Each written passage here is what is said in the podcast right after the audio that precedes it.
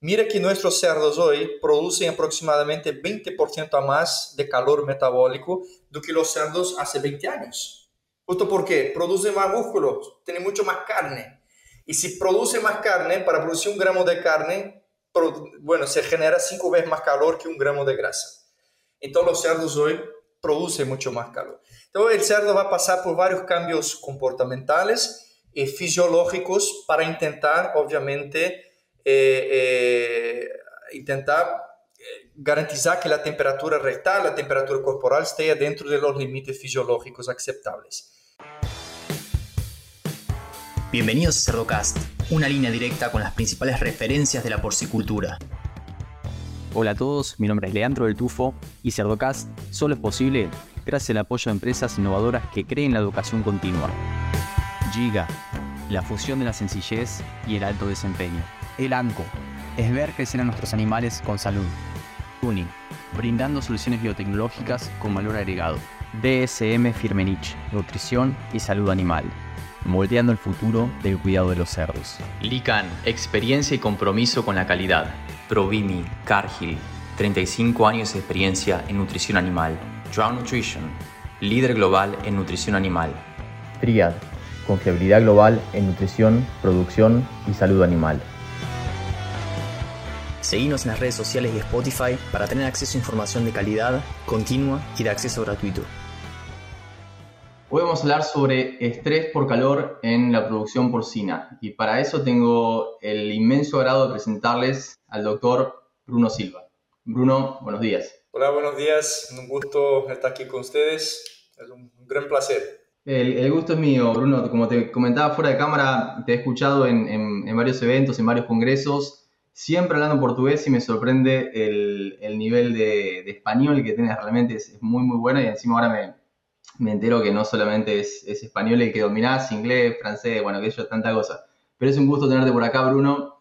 Eh, quizás para los que no te conocen, me gustaría que comiences contándonos tu, tu background profesional, el rol que desempeñas ahora.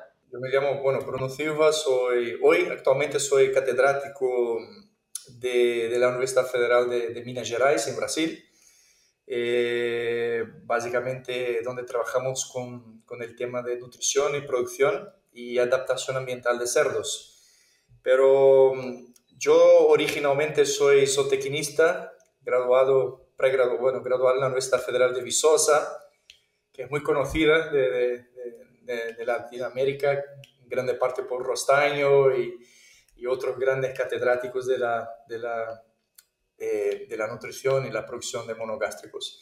Eh, entonces yo tengo, bueno, un pregrado en zootecnia y tengo un máster y un doctorado eh, en nutrición y, adaptación ambiental de cerdos.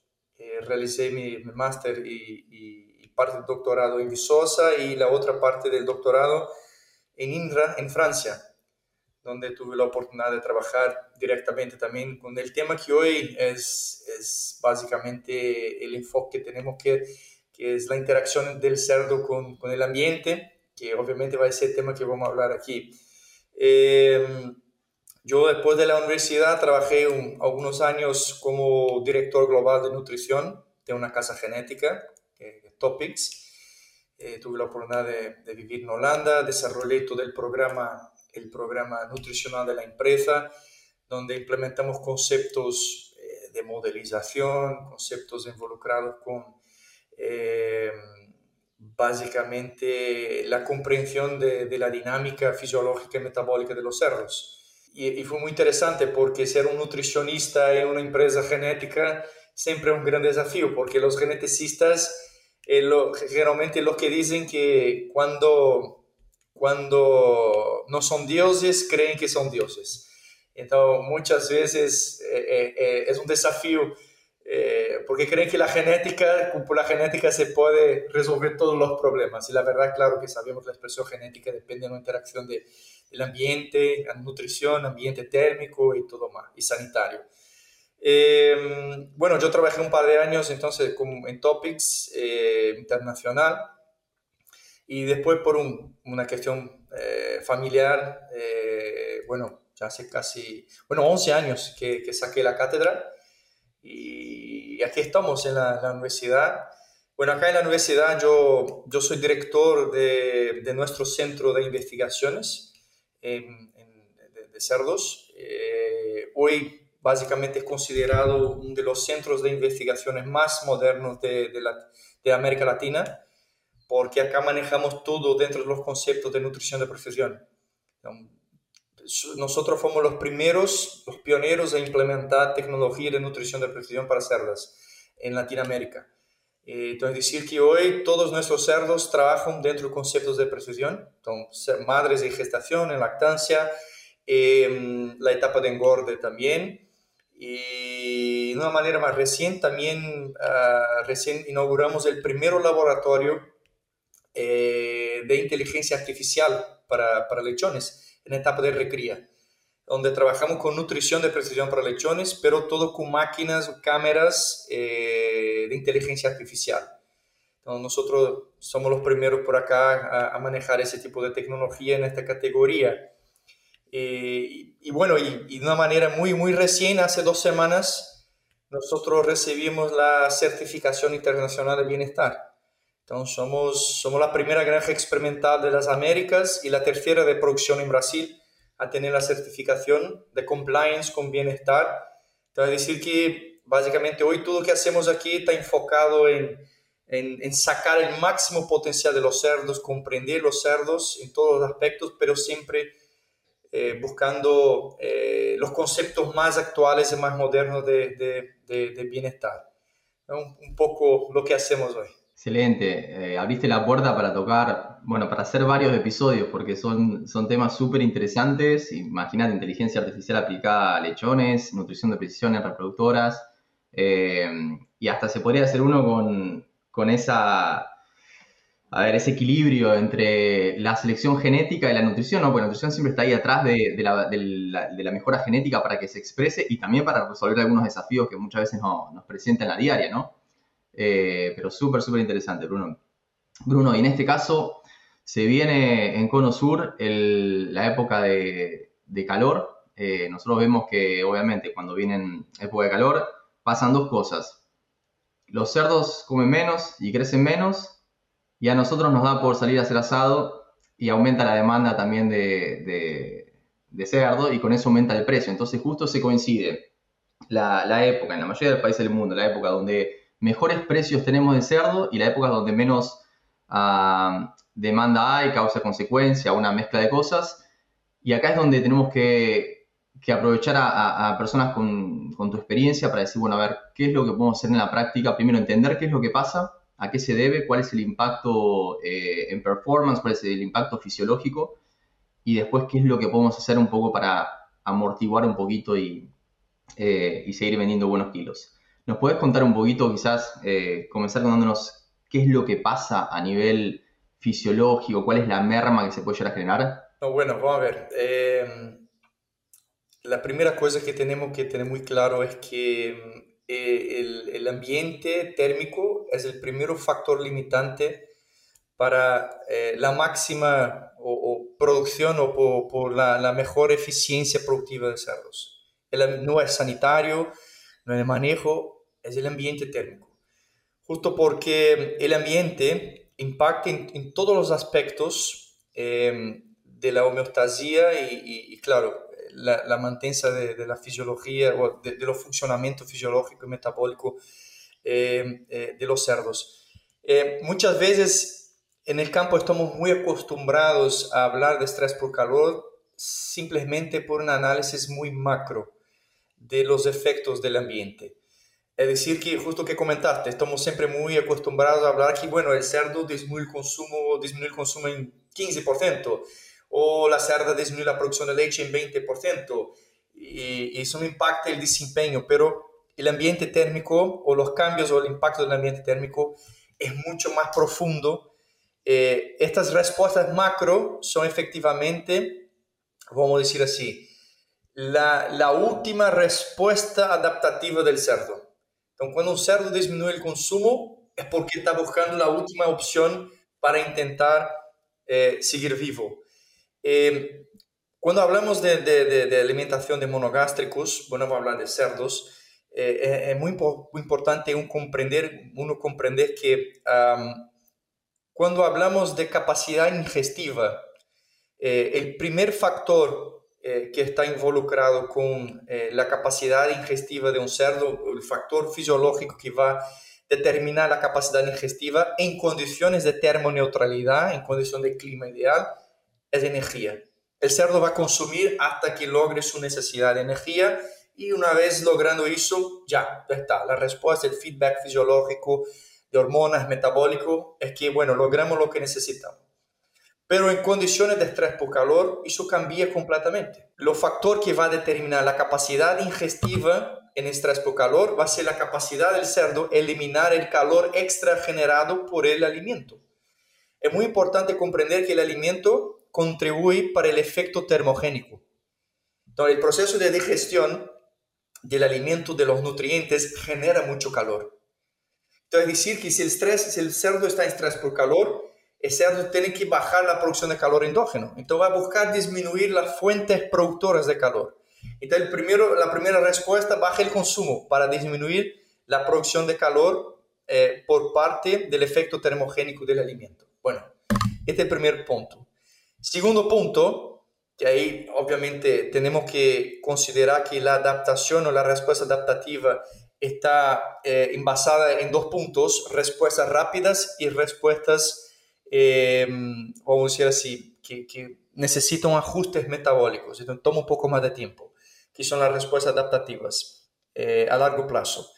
Eh, las primeras respuestas de ajustes fisiológicos inmediatos, bueno, ahí tenemos, aumenta la frecuencia respiratoria, porque los cerdos tienen mucha dificultad para eliminar calor eh, a través de, de, de, la sudación porque no tienen glándulas sudoríparas activas, entonces está muy limitado.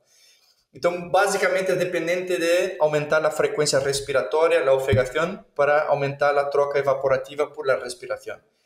Eh, va a cambiar su comportamiento, Entonces, va a buscarse acercar más de zonas más, más frescas y menos cálidas. Va a buscarse aislar más de los compañeros dentro de un corral. Eh, el gran problema es que tenemos hoy dentro de nuestras granjas cerdos que tienen una alta capacidad de producción de calor.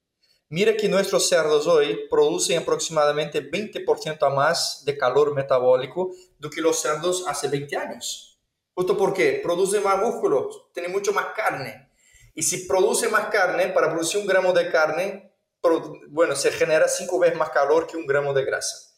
Entonces los cerdos hoy producen mucho más calor. Entonces el cerdo va a pasar por varios cambios comportamentales y fisiológicos para intentar, obviamente, eh, eh, intentar eh, garantizar que la temperatura rectal, la temperatura corporal esté dentro de los límites fisiológicos aceptables. El problema es que los ajustes fisiológicos mm, causan cambios y disturbios metabólicos. Entonces, por ejemplo, el cerdo va a aumentar la frecuencia respiratoria para buscar intentar eliminar más calor por la frecuencia evapora por el medio evaporativo. Primero que eh, la frecuencia respiratoria es dependiente de la humedad, la interacción temperatura-humedad. Entonces, cuando hablamos de estrés por calor, no es solamente la temperatura, pero necesitamos hablar sobre la temperatura ambiental efectiva, que es la interacción de la temperatura con los otros elementos climáticos. Para que tengas una idea, por ejemplo, si hablamos ahí de cerdas en lactación, si yo tengo una condición de 30 grados o una condición de estrés por calor como una humedad relativa de 60%, para cada grado centígrado que la temperatura ultrapase la temperatura crítica máxima de la cerda, la cerda va a bajar el consumo en 250 gramos. Ahora, si yo tengo una humedad relativa de 90%, muy húmedo, para cada grado que la temperatura sube arriba de la crítica máxima, eso se va a casi 500 gramos. Entonces, decir que si la temperatura sube 400, 4 eh, eh, grados, a 90% de humedad, la cerda va a bajar 2 kilos de consumo para intentar ajustar su metabolismo. ¿vale? Bueno, entonces esta es la primera. Otro problema relacionado con, con el aumento de la frecuencia respiratoria es que me va a inducir una alcalosis metabólica. Porque como yo tengo una pérdida muy alta de gas carbónico, eh, por la frecuencia respiratoria más, más, más intensa, eh, yo voy a crear un, cuadro de alcalosis respiratoria y una alcalosis metabólica, que va a inducir una respuesta de necesidad de ajuste metabólico. Entonces, el metabolismo necesita producir, liberar más ácidos orgánicos para neutralizar, bajar el pH. El problema es que estos, estos ácidos orgánicos complexan con nutrientes como calcio, por ejemplo, y van a indisponibilizar el calcio libre que la cerda utilizaría para producción de leche, indisponibilizan, como también causa deficiencia de bicarbonato. Hay todo un cambio en este sentido. A otro, ahora, un otro cambio que ese sí está involucrado inclusive con la respuesta inmunológica es que con estrés por calor hay un, cambio en el flujo de sangre. Entonces, es decir que eh, naturalmente el animal va a redireccionar el flujo de sangre para eh, la parte periférica para potencializar el cambio y, la pérdida de calor y disminuir la, el flujo de sangre interno. El problema es que eso me causa una hipoxia en la membrana basolateral del intestino. Esta hipoxia, que es la disminución de la concentración de oxígeno, me va a inducir lo que conocemos como daño oxidativo o un estrés oxidativo en la membrana de los enterócitos, en los enterócitos. Este, este daño oxidativo me causa el rompimiento de las, en inglés la palabra los tight junctions, que son las conexiones entre, entre, entre los enterócitos. Este rompimiento me va a causar el fenómeno de la hiperpermeabilidad intestinal. Bueno, ¿cuál es el problema de la hiperpermeabilidad intestinal? Es que todo lo que está afuera va a entrar. Todas las endotoxinas producidas por las bacterias y micotoxinas. Entonces el estrés por calor no, no, es tan simple como muchas veces hablamos. Ah, bajó el consumo en 20%, bajó el... No, va mucho más. E, es un cambio en la fisiología, el metabolismo, la capacidad de absorción, la respuesta inmunomodulatoria eh, eh, então tem um, tem um, um cambio, um cambio muito forte desde o ponto de vista fisiológico. E, e, e, e, para, e para falar um pouco mais, incluso um pouco mais né, do ponto de vista intestinal, este estresse por calor me causa daños em receptores, receptores transportadores en el intestino, o que me diminuir a eficiência de absorção de aminoácidos, por exemplo. Então, aminoácidos como arginina, leucina, isoleucina e treonina tem su eficiencia de absorción comprometida por el estrés por calor. Entonces, estamos mirando que va a cambiar incluso la relación ideal de aminoácidos eh, cuando el, el, cerdo está en una condición de estrés por calor. Entonces, al final, el estrés por calor eh, eh, un impacto brutal en la fisiología y el metabolismo de los cerdos. y claro, tiene un costo económico productivo muy, muy, muy fuerte. Eh, para que uno tenga una idea, yo comento siempre, eh, recientemente hicimos un análisis del mercado brasileño de las pérdidas que el verano causa el mercado brasileño. Y el año de 2022, las pérdidas causadas por el estrés por calor fueron equivalentes a 600 millones de dólares. Entonces, estamos hablando de 1,6 mil millones de, de, reales eh, de pérdidas económicas por el estrés por calor por estrés por calor. Então, é, é, tá claro que dentro de um de, dentro de tema tema global de calentamento global que estamos passando por isso que o mundo está cada vez mais caliente cada vez mais se mira a necessidade de, de considerar o estrés por calor dentro dos sistemas de produção Sí, sí, eso es, es, innegable también el desafío que nos presenta el, la tendencia en cuanto al incremento de temperatura. Eh, obviamente hay, hay quienes, quienes aún lo, lo niegan. Te comenté, mi mujer es, investigadora en el área de, de, desarrollo de nuevas variedades de trigo acá en, la Universidad del Estado de Oklahoma y la línea de investigación de ella es variedades adaptadas al cambio climático, para que te des una idea. O sea, está, con el foco puesto ahí y cuando uno ve eh, Big Data o, datos, datos así eh, de, del histórico año tras año, uno ve claramente una, una tendencia y también eh, eventos, eventos climáticos adversos también más frecuentes, lo que, lo que está pasando. Giga, fabrica el original sistema inalámbrico de alimentación porcina independiente, diseñado por productores de cerdos para productores de cerdos. Son simples, confiables y brindan tranquilidad las 24 horas del día, los 7 días de la semana, los 365 días del año. Gestal no solo es fabricado por una empresa de equipos, sino por una empresa familiar de producción porcina, con un entendimiento a nivel de SLAT. Ahora mencionaste varias cosas en cuanto a eh, esa generación de calor y esa, esa reacción comportamental y, fisiológica de los animales. Se abren varias aristas acá que podemos llegar a tocar, desde la parte de estrategias de nutrición, como para disminuir un poquito la generación de calor a partir de, la digestión. Eh, mencionaste también a nivel comportamental qué es lo que hacen los animales que buscan tener un poco más espacio, obviamente eso juega con las densidades. Mencionaste el impacto que pueden llegar a tener las micotoxinas, eso también nos puede llegar a dar alguna estrategia ahí como para, será que, que está bueno reforzar. Quizás podemos empezar con eh, lo que es el, manejo a nivel ambiental que podemos llegar a, qué consideraciones podemos ya tener en cuenta a la hora de tratar de disminuir ese impacto. Ah, claro. Eh, bueno, eh, una cosa importante, Leandro, y que la gente que nos, nos, va a mirar y nos miran es que entender que ningún cambio de manejo o de nutrición va a tener la misma respuesta o la misma eficiencia de un cambio ambiental cambiar el ambiente es siempre la mejor respuesta desde el punto de vista de ajuste. Em, justo porque estás cambiando el microclima o muchas veces el macroclima del galpón. Em, pero los cambios ambientales son siempre la, la mejor herramienta porque vas a potencializar, claro, eh, el principal mecanismo de dispersión que es el gradiente térmico necesitamos siempre tener un gradiente térmico ambiental para potencializar la pérdida de calor de la superficie para el ambiente. Entonces, este es el primer punto.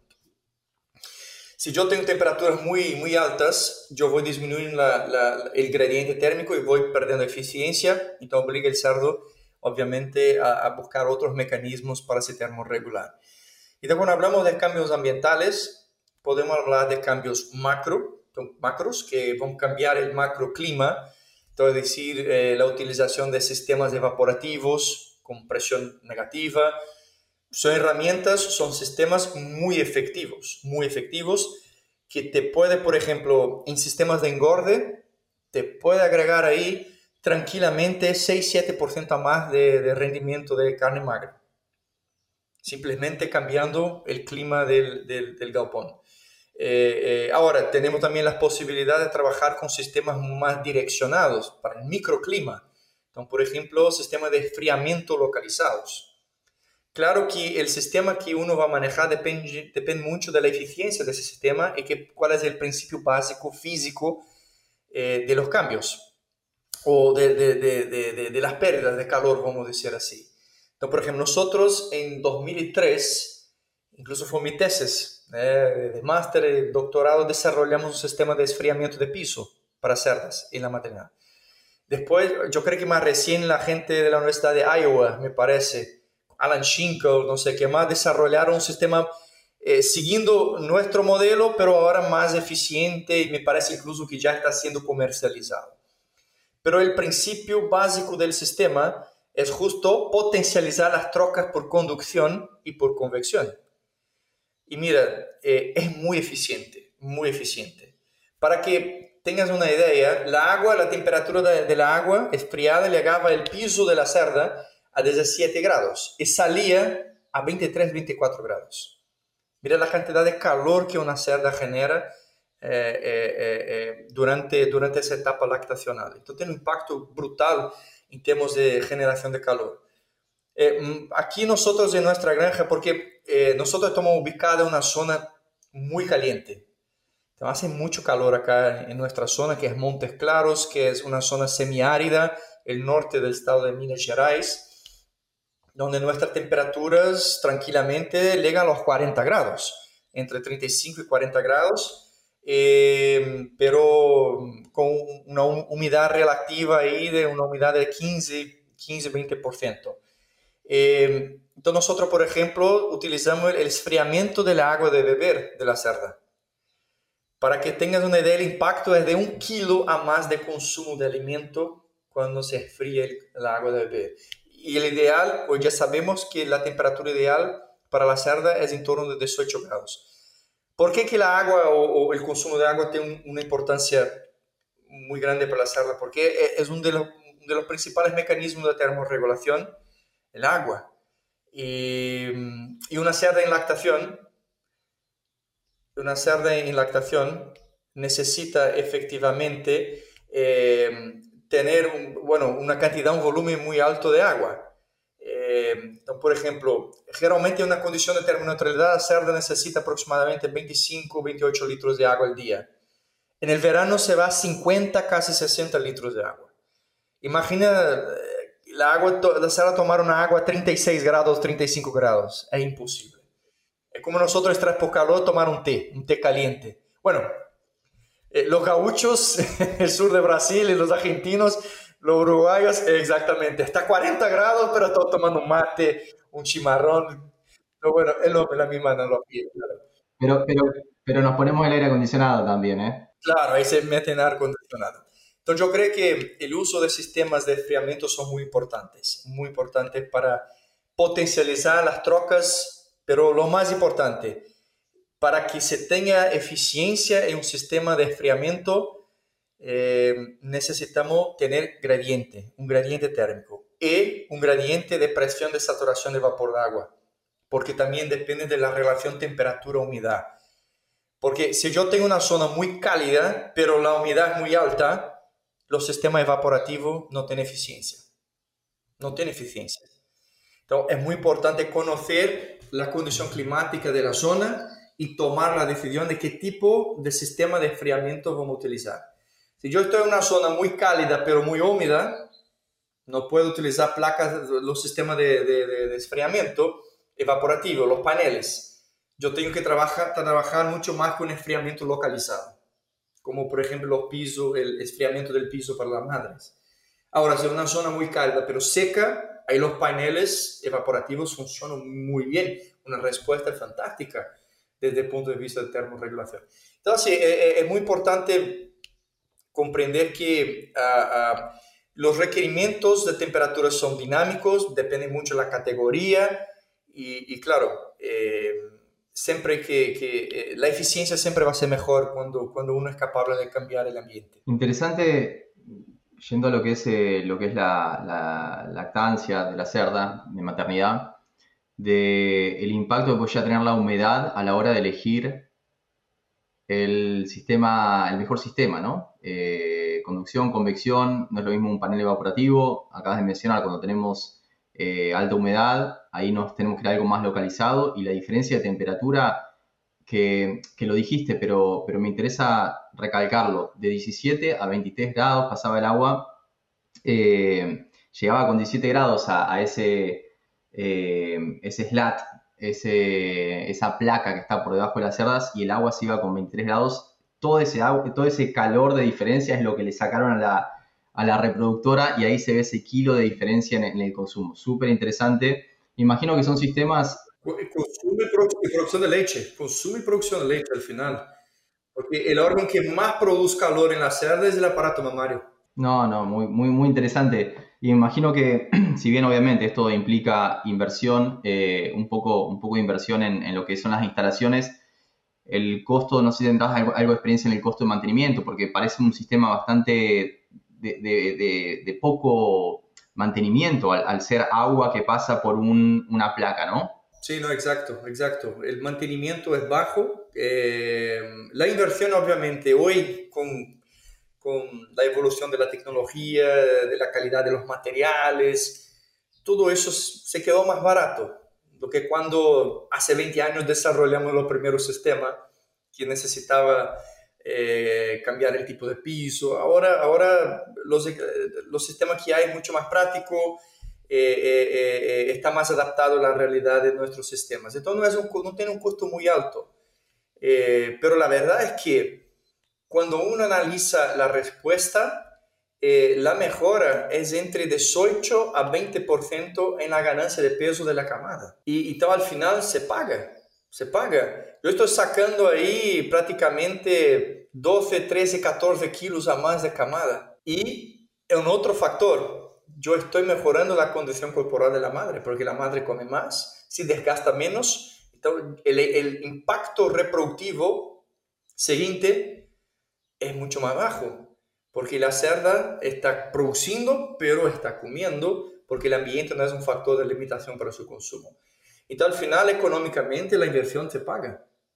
El, el grande, ¿sabes? Acá en mis clases, generalmente yo comento siempre con los estudiantes que el gran problema del cerdo es que el cerdo tolera los errores. Tú puedes tener todos los problemas de la nave, el cerdo va a seguir produciendo. Bueno, 15% a menos, 20%, pero va a seguir produciendo. Si haces ese tipo de cosas con pollos, mira, es 20, 30, 40, 50% de mortalidad dentro del galpón. Entonces, eh, eh, el gran problema con el cerdo es que el cerdo permite que uno cometa los errores y sigue produciendo. Pero lo que queremos demostrar para los productores es que estamos perdiendo eficiencia. Ahora, con los cambios genéticos, eso ya se queda, ya no se queda más eh, eh, tan simple. ¿eh? Salimos ahí de, de, de, mira, hace 20 años, 15 años, la mortalidad de cerdas hablábamos de 5%, 6%. Hoy hablamos de 15, desde 6, incluso 20% de mortalidad de madres, por ejemplo, en Estados Unidos. Y cuando vienen las olas de calor en el verano, eso se va tranquilamente a 22, 23%, dependiendo de la genética. Entonces la cerda nos está diciendo, mira, ya no soy más capaz de soportar lo mismo, lo que haces, lo que vienes haciendo hace 20 años.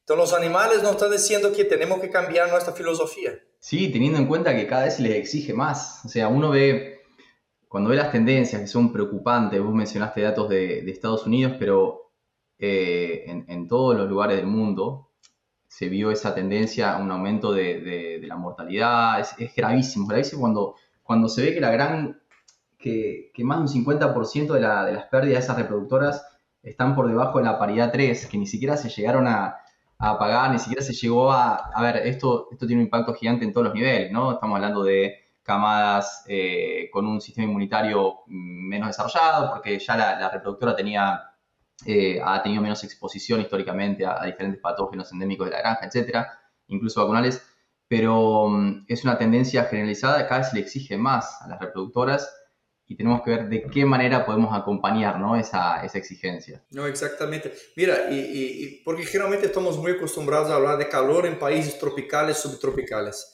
pero la verdad es que las olas de calor en el hemisferio norte tienen un impacto tan fuerte como el calor en, en el hemisferio sur. Ahora, eh, por ejemplo, recién se, se, publicó un trabajo muy interesante, pero un trabajo, un tema, muy, un trabajo más comercial, no tan científico, pero una evaluación de las condiciones climáticas eh, de las granjas en Europa. Y mira, durante el verano en Europa, básicamente, eh, vamos a decir, prácticamente 100% de todas las granjas, las temperaturas de las maternidades tuvieron siempre arriba de los 30 grados, de los 28 grados. Prácticamente 100% de las granjas. Entonces, decir que durante el verano europeo todas las cerdas estaban en estrés por calor, estuvieron siempre en estrés por calor. es crónico, está ahí, está presente en, en todas las partes. Suni es un proveedor de enzimas, probióticos y aditivos funcionales innovadores de alta calidad. Ofrecemos fórmulas personalizadas para abordar los problemas nutricionales del ganado y maximizar la rentabilidad de la alimentación animal. Para más información, encuéntranos en suni.com. Bruno, cuando nos vamos a, lo que es el sitio 3, me interesa que me quedaría hablando todo el día, eh, sinceramente, y, vamos a repetir esto claramente porque hay un montón de enfoques diferentes que podemos llegar a tener sobre estrés por calor y encima sobre otros temas que has mencionado en el comienzo. Pero me interesa ver qué consideraciones tenemos que tener a la hora de manejar el ambiente en lo que es el, sitio 3, engorda y terminación, básicamente eh, ¿qué, ¿qué, diferencia vos ves entre lo que es una ventilación natural, ventilación forzada, foggers, sprinklers? ¿Qué consideraciones tenemos que tener acá? Eh, yo creo que el primer punto es densidad. Densidad de corrales. Eso tiene que ser lo primero.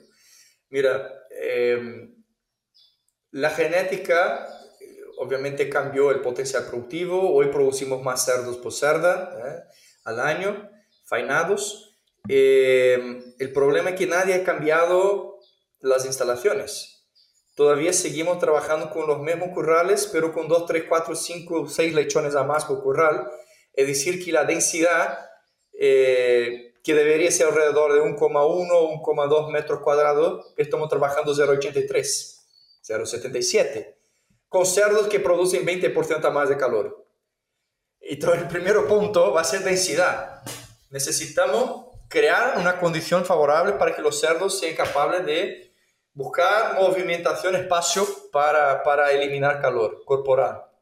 Segundo punto, como, así como para cerdas, eh, es justo intentar potencializar el, el comportamiento, el efecto del, del, gradiente térmico. Eh, entonces, yo, yo he mirado eh, eh, resultados muy positivos, como yo comenté, mejoras de hace 8%, de 6 a 8% en rendimiento de carne magra, cuando se climatiza el, el, galpón de engorde. conozco sistemas en Ecuador donde se manejaba el sistema de deep bedding y sin climatización, y cuando los climatizaron, el impacto fue brutal ganancia de peso me parece que fue casi 200 gramos a más al día. Entonces, con una ganancia de 200 gramos a más al día, al final te va a generar, no sé, 10 kilos a más por cerdo para la misma edad. Al final eso paga, eso paga, paga mucho la inversión. Eh, entonces, decir que los cerdos eh, eh, eh, son mucho más exigentes desde el punto de vista ambiental, producen mucho más, tienen mucho más músculo, mucho más contenido de carne Ahora, y si no somos capaces de respetar esa necesidad, el cerdo va a intentar, bueno, va a buscar hacer lo que puede para sobrevivir. Entonces, decir que va a disminuir la producción de carne, va a afectar su requerimiento. Eh, por ejemplo, cuando analizamos los rendimientos, los, los, despostes, vamos a ver ahí los rendimientos a, a, en, comparando verano con invierno. Generalmente en el verano vamos a tener un, rendimiento de canal mejor, pero el rendimiento de cortes va a ser mucho mejor en el invierno. Bueno, ¿por qué verano el rendimiento del canal es mejor? Porque como el cerdo come menos y disminuye el tamaño del intestino para generar menos calor, el canal es calculado por intestino y, la carcasa, vamos a decir así. Entonces, como tengo un tamaño de trato gastrointestinal menor, con menos peso, yo tengo un rendimiento de canal mejor. Pero no quiere decir que tengo más, más músculo, que tengo más carne. Completamente al revés. Incluso la deposición de grasa también se va a cambiar. Entonces yo voy a tener un perfil más alto de deposición de grasa, principalmente grasa en los órganos internos. Ya en el invierno yo voy a tener un, rendimiento del canal peor que el, que el verano, pero voy a tener cortes, rendimiento de cortes mucho mejor, mucho más carne. Entonces el clima te va a cambiar este, este, este resultado económico. Y claro, la conversión. Eh, claro que depende mucho del sistema. Los Estados Unidos eh, te pago más por rendimiento de carne, por volumen de carne producido y por bacon. Ya en, en, en las Américas, en América del Sur, te pagan por índice de conversión. Entonces yo produzo menos carne, yo soy menos eficiente, claro, porque es mucho más eficiente producir carne que producir grasa. Entonces al final me va a costar el índice de, de, de eficiencia, el índice de conversión del cerdo. Eh, entonces el uso de sistemas de climatización macro son mucho más eficientes para, para la engorda. Exactamente, sí, sí, sí, sí. Me acuerdo, yo eh, comencé mi, mi, carrera aplicada, por lo menos en, en lo que es la, la, industria porcina en Minnesota.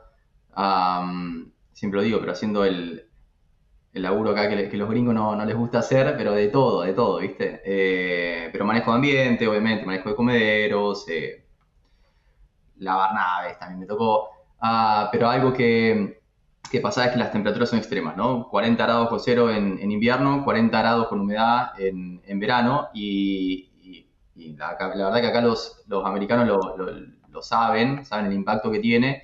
Teníamos sistemas de, sprinklers, por ejemplo, automatizados, eh, ayudaban un montón, ayudaban un montón. Pensemos acá que estábamos hablando de, animales que llegaban a mercado con un promedio de 130 kilos en la época de la diarrea de pígama porcina, que había que maximizar los kilos por cerdo, porque el precio estaba altísimo entonces, densidades, eh, quizás hay más densidades, pero con animales mucho más pesados. Y, y eso era impresionante lo que bajaba la, la temperatura en el, en el, galpón. Entonces, No, exacto. Es una respuesta muy efectiva el uso de sprinklers. Nosotros utilizamos acá también. Sobre todo cuando agregas la parte, o sea, obviamente la parte de, ventilación forzada, entonces la cantidad de calor que eliminan es, impresionante y son sistemas que son eh, relativamente eh, económicos, pensando en el impacto que puede llegar a generar. Acá muchas veces hablamos de, de un impacto que puede salvar vidas, por así decirlo, puede salvar algunos cerdos cuando hablamos de temperaturas extremas y demás eh, entonces son cuestiones que con baja inversión uno puede tener una especie de, seguro o un control de algún tipo sobre, sobre el rendimiento también. No, y, justo porque uno de los grandes problemas con, con, con los cerdos de, de, engorde en el verano es la mortalidad por torsión intestinal. La torsión intestinal es un, es un síntoma clásico del estrés por calor, porque los cerdos, como pasa el día todo sin comer, porque está muy caliente, la temperatura muy alta, cuando baja la temperatura, están con hambre y se ponen a comer como locos, principalmente los punteros, y obviamente ahí tienes el efecto de la torsión intestinal. Entonces, yo sé que en los Estados Unidos las pérdidas por torsión son muy altas en el verano. Y así es, es parte del comportamiento del cerdo intentándose ajustar el estrés por calor, pero eh, el cerdo no, no, comprende que tiene que comer de una manera más, más despacita pero eh, ahí es una cuestión social de comportamiento del cerdo, no hay mucho que hacer. Pero por eso, eh, bajar la temperatura en los momentos más calientes es fundamental.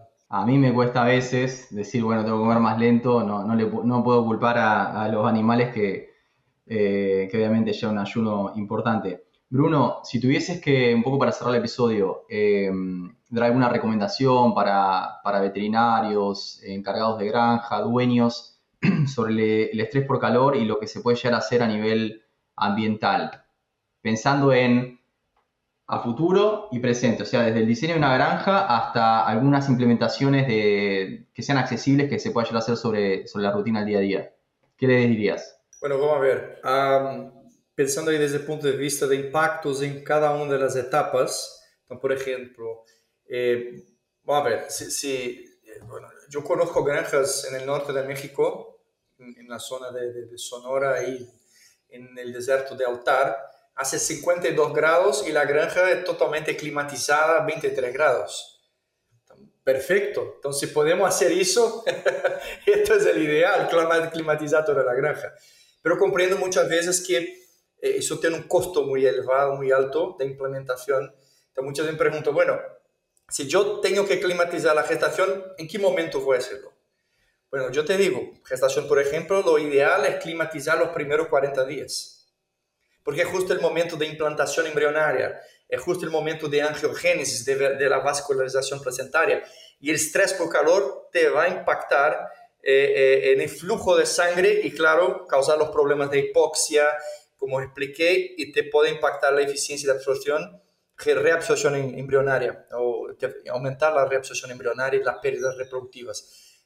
Entonces, por ejemplo, gestación, una climatización ahí los primeros 40 días. Maternidad, sin duda, hay que climatizar la maternidad, porque ahí está la máquina, ahí está la fábrica de producción de leche y produce mucho calor metabólico.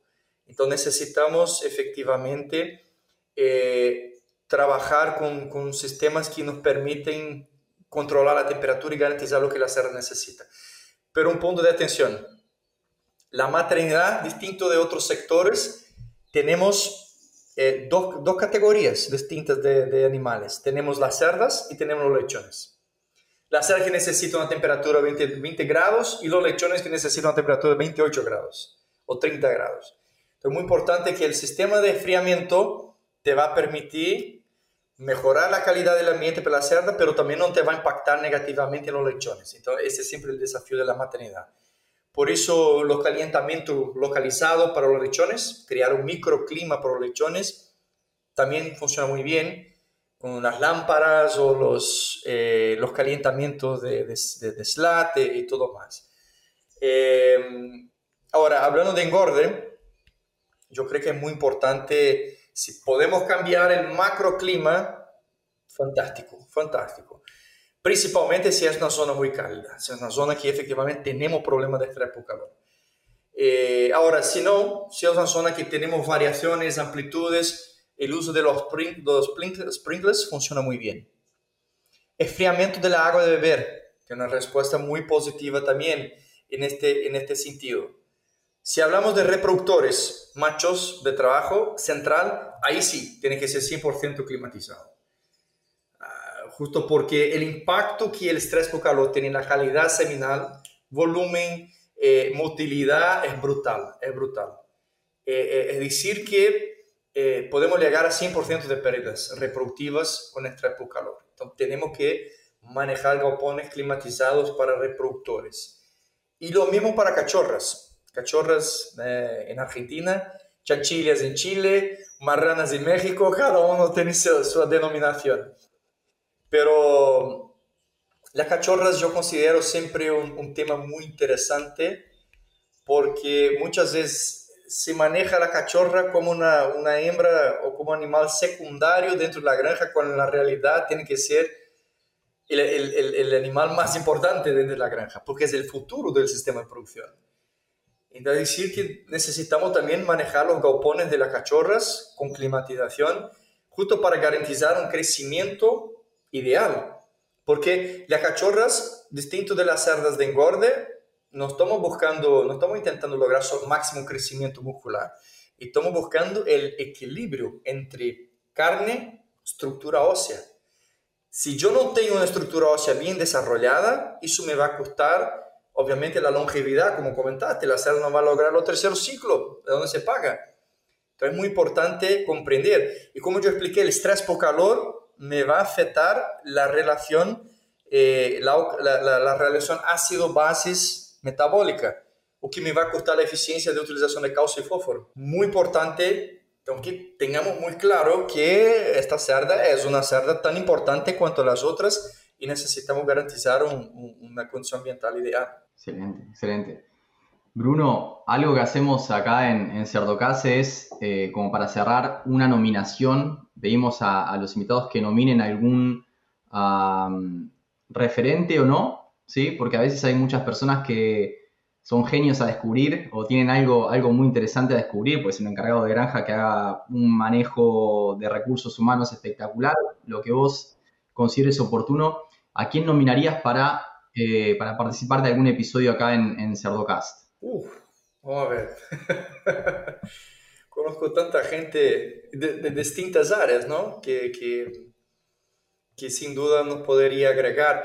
Eh, vamos a ver, dentro, dentro del tema, yo creo que dentro del tema de, de calidad de alimentos, por ejemplo, de, de, fábrica, porque es un factor que impacta brutalmente en, la eficiencia económica del sistema de producción. Un, un, profesor muy conocido, un gran amigo, que es el profesor Alex Mallorca, de la Universidad Federal del Paraná, que es una persona que tiene mucho conocimiento en esta área de, de calidad de alimento, de fabricación. Yo creo que una persona que recomendaría eh, en, este, en este tipo de situación. Eh, pero hay otros también, cuando hablamos ahí, por ejemplo, de inmunomodulación, como que la inmunomodulación por la nutrición nos puede agregar respuestas positivas. Ahí tengo, por ejemplo, un gran amigo que fue catedrático, ahora está trabajando en, en, la iniciativa privada, que es Paulo Campos, eh, que trabaja en Cargill hoy. Tiene mucho conocimiento de la inmunomodulación nutricional, yo creo que es un tema muy importante, principalmente considerando los escenarios internacionales de sacar antibióticos, sacar oxidizin, cada vez más necesitamos desarrollar programas en este, en este, en este sentido. Creo que hay mucha gente en, distintas áreas, en distintas áreas que seguramente podrían aportar con, informaciones valorosas. Pero hablando ahí de temas que yo considero muy importantes, obviamente ese de, de, la inmunomodulación nutricional y de la calidad de alimento, yo creo que esas dos personas son dos referencias muy interesantes. Excelente. ¿Tienen un, español tan bueno como vos o lo hacemos en, portuñol? No, Alex, Alex eh, está acostumbrado a hacer charlas en Latinoamérica. Paulo ya cree que va a ser un portuñol, casi, casi un gallego. Buenísimo, buenísimo, Bruno. Bueno, no me queda más que agradecerte por, por tu participación, por compartirnos toda esta, esta experiencia que tenés y, y las recomendaciones que son tan valiosas para, para, la industria porcina. No, perfecto. No, yo me quedo muy contento, claro, fue un placer estar aquí con ustedes. Muchas gracias por la invitación y bueno, eh, hago la invitación también para, para, quien quiere conocer un poco más de, de nuestra unidad, de nuestras investigaciones, eh, puede acceder al site de, de, de, nuestra granja para conocer un poco más lo que hacemos, nuestros papers, nuestras investigaciones, todo, todo lo que hacemos. Vamos a ver. Y la granja está abierta siempre para recibir visitas. Es siempre un placer compartir un poco lo que nosotros hacemos. Y a los que llegan hasta acá, les pido que piensen también en otros profesionales de la industria porcina y le compartan este episodio para que todos podamos sacarle provecho a la palabra de los principales referentes de la porcicultura. Un abrazo grande y hasta el próximo episodio.